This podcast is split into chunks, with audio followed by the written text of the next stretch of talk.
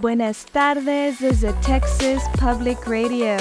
Yo soy Carla González con las noticias de todo el estado de Texas. Pablo de la Rosa regresará nuevamente en un próximo episodio. Gracias por acompañarnos. México ha estado tomando medidas para frenar la migración en su frontera norte en respuesta a la presión de parte de Estados Unidos.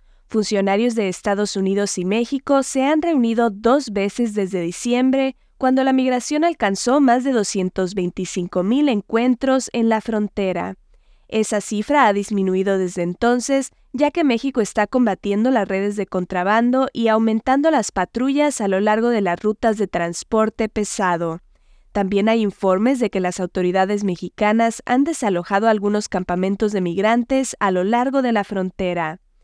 Yael Shahar, directora de las Américas y Europa en Refugees International, afirma que Estados Unidos también está presionando a México para que refuerce la vigilancia en su frontera sur con Guatemala y aumente las deportaciones.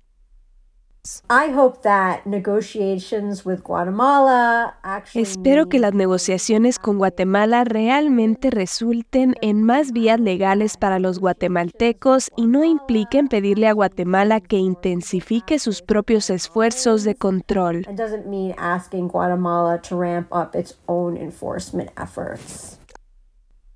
Según el gobierno mexicano, ambos países acordaron realizar una visita conjunta al tapón del Darién y a Guatemala para comprender mejor la migración en las Américas y fortalecer la cooperación regional. Texas y la administración de Biden están en medio de un enfrentamiento político sobre si los agentes de la patrulla fronteriza pueden acceder a un parque público en Eagle Pass, cerca de la frontera, que ha sido bloqueado por el Estado. La administración de Biden estableció un plazo hasta el día de hoy viernes para permitir el acceso de los agentes a Shelby Park, pero hasta ahora los funcionarios estatales se están negando. La Corte Suprema de Estados Unidos dio permiso de retirar el alambre de púas de una sección de la frontera con México a la patrulla fronteriza, pero Texas hasta ahora se ha negado a permitir que los agentes ingresen a Shelby Park para acceder a esa área.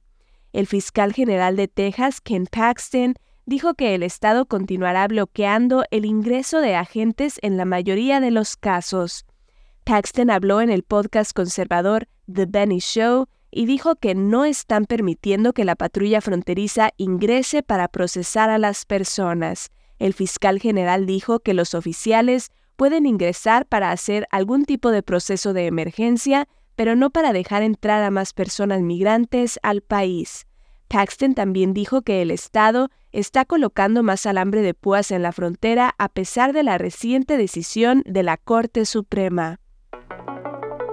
Un juez de distrito estatal ordenó que se celebre un juicio para determinar si se debe castigar a un estudiante afroamericano de preparatoria por negarse a cambiar su peinado.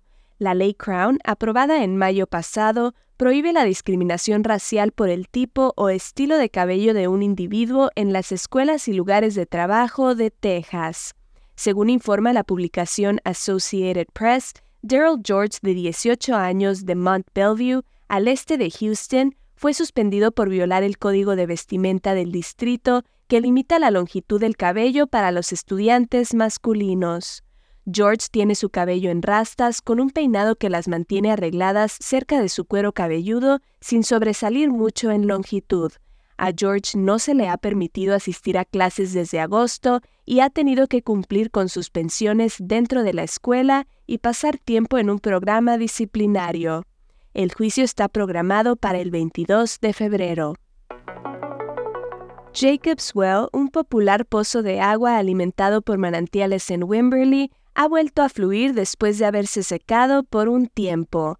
El pozo alcanzó un flujo de cero el verano pasado por sexta vez en su historia registrada, pero después de 222 días casi completamente seco, ahora está fluyendo nuevamente. David Baker, el director de la organización sin fines de lucro llamada The Watershed Association, dice que las lluvias recientes, el clima fresco y la reducción del uso de agua al aire libre han devuelto la vida a Jacob's Well. Sin embargo, Baker señala que, aunque esta es una gran noticia, aún queda un largo camino por recorrer antes de que la salud del acuífero se restablezca por completo. Esto ha sido TPR Noticias al Día. Siga nuestro canal en YouTube o Facebook para no perderse ninguna historia. Desde el Valle del Río Grande para Texas Public Radio, yo soy Carla González.